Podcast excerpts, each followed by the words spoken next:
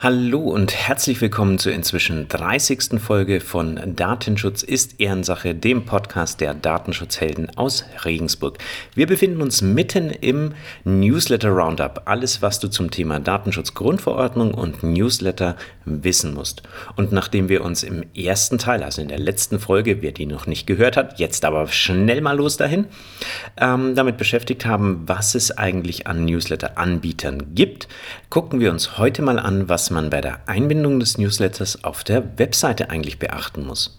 Denn, eins ist ganz wichtig, Du solltest jetzt auf keinen Fall anfangen, wie wild an alle E-Mail-Adressen aus deinem Adressbuch Newsletter zu verschicken. An wen du überhaupt verschicken darfst und an wen nicht, das schauen wir uns im vierten Teil in Ruhe an, nachdem wir im dritten Teil einen genauen Blick auf die Konfiguration deines Newsletters geworfen haben. Also noch nicht losschicken, Füße stillhalten, zuhören. Wenn du keine Folge unseres wunder wundervollen Podcasts verpassen willst, dann lass doch gern auf deiner Lieblingspodcast-Plattform ein Abo für uns da. Und wenn du gerade mal noch ein paar Minuten Zeit hast, dann freuen wir uns natürlich auch über eine Bewertung. Jetzt aber zurück zum Thema. Heute geht es erstmal darum, dass du deine Webseite überhaupt für den Betrieb eines Newsletters vorbereitest. Und zwar nicht zwingend technisch, das kannst du entweder selbst, wenn du dich ein bisschen mit deiner Webseite auskennst, oder das überlässt du deinem Webdesigner oder deiner Webagentur, sondern natürlich unter dem Aspekt Datenschutz. In dieser Ecke will ich dir ein paar Tipps an die Hand geben, die nicht zwingend erforderlich sind, aber meines Erachtens durchaus empfehlenswert. Und natürlich gucken wir uns auch die Sachen an, die zwingend erforderlich sind. Zum Thema nicht zwingend erforderlich, aber meines Erachtens empfehlenswert, eine Informationsseite zu deinem Newsletter. Damit kannst du auf jeden Fall den Vorgaben der Datenschutzgrundverordnung nach Information und Transparenz ein gutes Stück näher kommen. Für dich bedeutet das konkret, dass du eine neue Unterseite auf deiner Webseite anlegst und die nennst du Newsletter oder Newsletter Info oder was auch immer dir an der Stelle in den Kram passt. Und auf dieser Seite sammelst du alle relevanten, für deinen Besucher relevanten Informationen rund um deinen Newsletter. Also zum Beispiel, welche Inhalte denn in deinem Newsletter verschickt werden. Zum Beispiel Tipps, News, Werbung, was auch immer du planst, in deinem Newsletter an Mann und Frau zu bringen. Dazu solltest du Infos unterbringen zur Häufigkeit. Wie oft wird dein Newsletter verschickt? Natürlich eine Information dazu, mit welcher Software du deinen Newsletter verschickst, welchen Anbieter du ausgewählt hast. Welches Sicherheitsverfahren setzt du ein? Also im Standardfall Double Opt-in, Informationen dazu, ob und wie du Statistiken erhebst.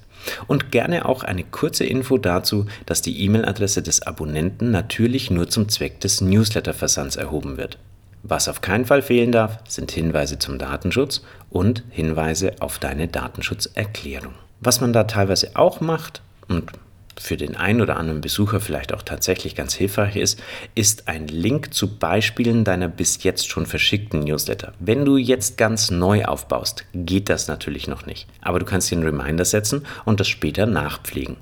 Die meisten Newsletter-Tools bieten die Möglichkeit, über diese typischen Darstellungsprobleme, dann Newsletter hier im Browser ansehen, genau solche Links zu generieren, die du dann in deiner Newsletter-Informationsseite verlinken kannst. Ein Beispiel, wie so eine Infoseite aussehen kann, findest du bei uns unter datenschutzhelden.eu slash datenschutzhelden-newsletter. Kommen wir zum ersten zwingend notwendigen Punkt. Zwingend notwendig ist es natürlich, dass du alle datenschutzrechtlich relevanten Themen rund um den Newsletter auch in deiner Datenschutzerklärung festhältst. Das ist jetzt besonders wichtig für die, die neu anfangen, einen Newsletter aufzubauen. Wenn du neu anfängst, dann hast du wahrscheinlich den Aspekt Newsletter in deiner Datenschutzerklärung bis jetzt noch nicht berücksichtigt. Und das muss da rein. Du musst in deiner Datenschutzerklärung natürlich darüber informieren, was mit den Daten des Abonnenten passiert, wenn er einen Newsletter abonniert. Welche Grundlage zur Datenverarbeitung du heranziehst, das sollte in den meisten Fällen die Einwilligung sein, was der Zweck der Verarbeitung ist, Klammer auf, das Verschicken eines Newsletters, welchen Anbieter du ausgewählt hast, ob du Statistiken führst, wie lange Daten gespeichert werden, Klammer auf, bis der Abonnent sich austrägt, Klammer zu, wie sich der Nutzer abmelden kann und natürlich auch, dass du mit deinem Anbieter eine Auftragsverarbeitung abgeschlossen hast. Wenn du diese zwei Punkte abgearbeitet hast, dann warten noch zwei weitere To-Dos auf dich. Keine Angst, das ist alles nicht so schlimm. Nummer 1 ist natürlich das Einbinden des Anmeldeformulars und Nummer 2 unter Umständen die Integration des Newsletter-Skripts in deinen Consent Layer, also dein Cookie-Info-Tool auf deiner Webseite. Das Einbinden des Anmeldeformulars ist bei den meisten Anbietern schnell und einfach erledigt.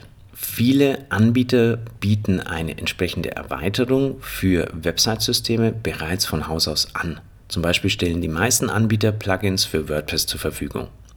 Alternativ gibt es oft auch fertige Skripte, die du vielleicht noch ein Stück weit anpassen kannst und die du dann eins zu eins durch Copy-Paste an der entsprechenden Stelle auf deiner Webseite einbinden kannst. Dazu ein grundlegender Tipp. Es ist natürlich verlockend, im Anmeldeformular so viele Daten wie möglich zu sammeln.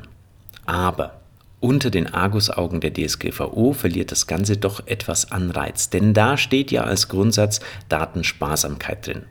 Und eigentlich, wenn wir ehrlich sind, brauchst du nur eine E-Mail-Adresse, um deinen Newsletter zu verschicken. Von personenbezogenen Daten wie Geburtstag, Anschrift, Geschlecht würde ich definitiv abraten.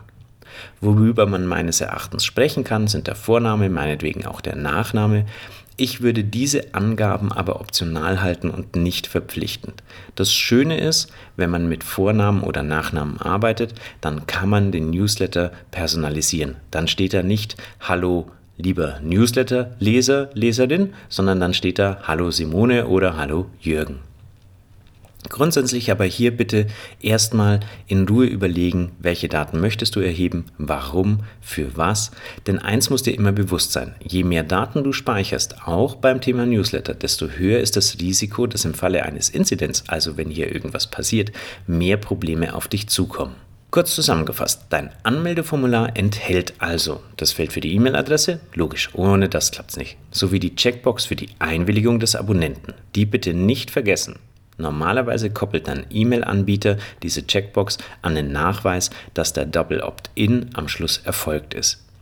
Dazu sollte unbedingt im Formular auch immer ein Link zur Datenschutzerklärung von dir vorgehalten werden, eine Kurzzusammenfassung, um was es im Newsletter geht und natürlich der Abo-Button.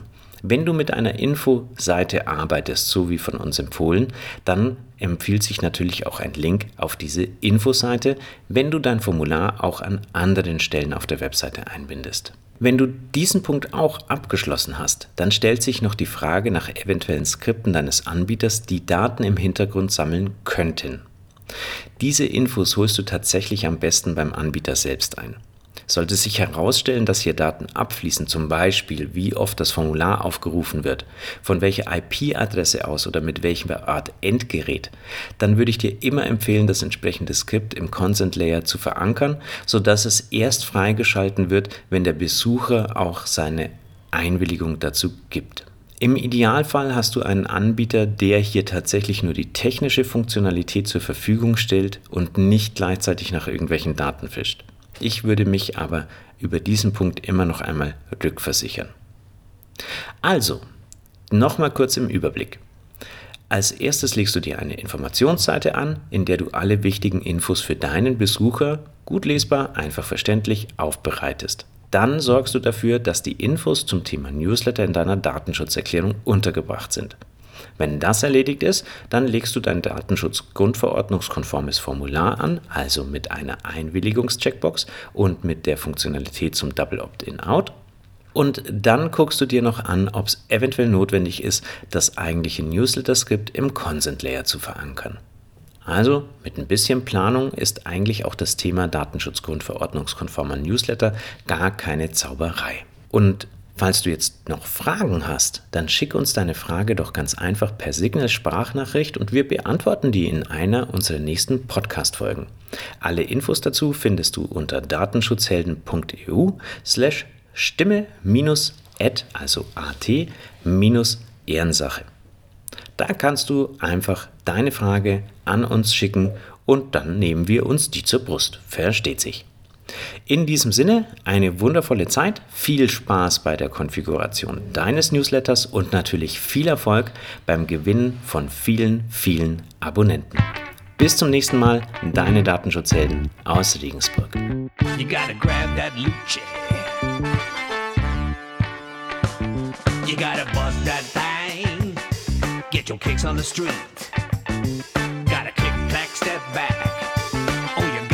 You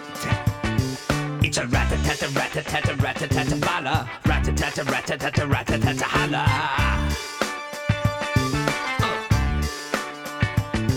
It's a rata tata rata tata rata tata bala rata tata rata tata rata tata hala.